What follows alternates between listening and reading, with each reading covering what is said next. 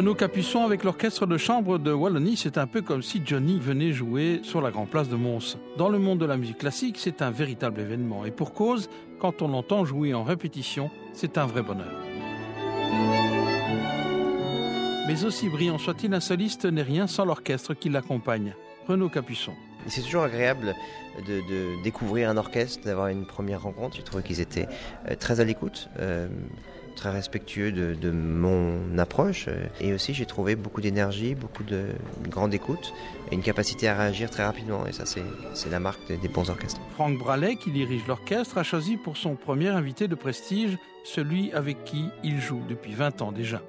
Pour moi, c'était euh, très important que ce soit mon premier grand invité ici. Nous avions envie de jouer ensemble. Il y a très peu de doubles concertos pour euh, piano et violon. Moi, j'avais envie qu'il dirige l'orchestre, qu'il soit seul avec l'orchestre. Moi, je vais jouer du piano, du clavecin aussi dans ce concert. Un concert exceptionnel si l'on en juge par la qualité des répétitions et la preuve que l'orchestre de chambre de Wallonie a bien sa place parmi les meilleurs ensembles d'Europe.